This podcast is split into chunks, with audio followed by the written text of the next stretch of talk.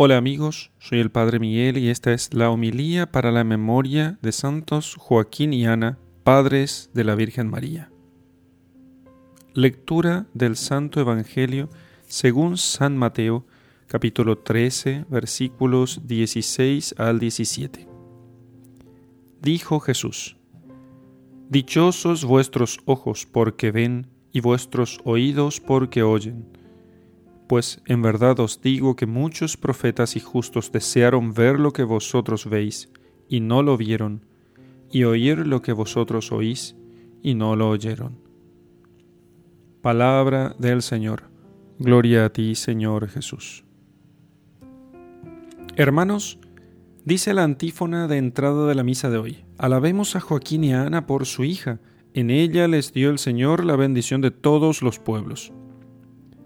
Una antiquísima tradición nos ha conservado los nombres de los padres de la Virgen María, que fueron, dentro de su tiempo y de sus circunstancias históricas concretas, un eslabón precioso del proyecto de salvación de la humanidad. A través de ellos nos ha llegado la bendición que un día prometió Dios a Abraham y a su descendencia, porque a través de su hija nosotros hemos recibido al Salvador. Así, Juan San Juan Damasceno afirma que los conocemos por sus frutos. O sea, el árbol se conoce por sus frutos.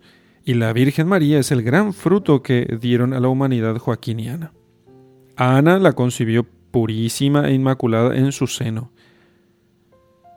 Y así, em, la Santísima Virgen, hija de Adán y madre de Dios, Bienaventuradas las entrañas y el vientre de los que saliste. Bienaventurados los brazos que te llevaron, los labios que tuvieron el privilegio de besarte. Así San Joaquín y Santa Ana tuvieron la inmensa suerte de haber podido cuidar y tener en su hogar a la Madre de Dios, a la que será después la Madre de Dios. Imagínense ustedes cuántas gracias derramaría el Señor sobre ellos. Santa Teresa de Jesús, que solía poner los monasterios que fundaba bajo la protección de San José y de Santa Ana, argumentaba así, diciendo que la misericordia de Dios es tan grande que no dejará por nada de favorecer la casa de su gloriosa abuela. Jesús, por vía materna, desciende directamente de estos santos esposos que hoy celebramos. Así, a los padres de Nuestra Señora podemos encomendar nuestras necesidades especialmente aquellas necesidades que se refieren a la santidad de nuestros hogares. Así podemos rogar con una oración de la liturgia de la misa diciendo, Señor, Dios de nuestros padres, tú que concediste a San Joaquín y a Santa Ana la gracia de traer a este mundo a la madre de tu Hijo, concédenos por la plegaria de estos santos la salvación que has prometido a tu pueblo.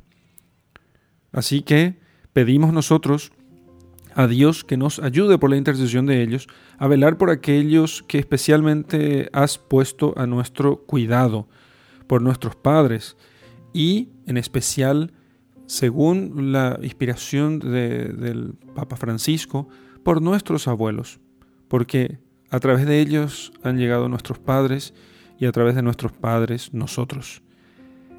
Entonces, hemos de pedir a Dios que nos enseñe a crear a nuestro alrededor un clima humano y sobrenatural en el que sea más fácil encontrar a Dios, que es nuestro último fin y nuestro tesoro.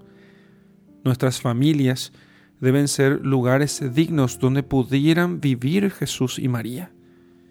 No olvidemos que la Santísima Virgen, purísima, no ha sido entregada a cualquier persona, sino que Dios Así como preparó el hogar donde nacería el Redentor, también preparó el hogar donde nacería la Santísima Virgen. ¿Cómo serían esos padres, Joaquín y Ana? Y serían dignísimos delante de los ojos de Dios.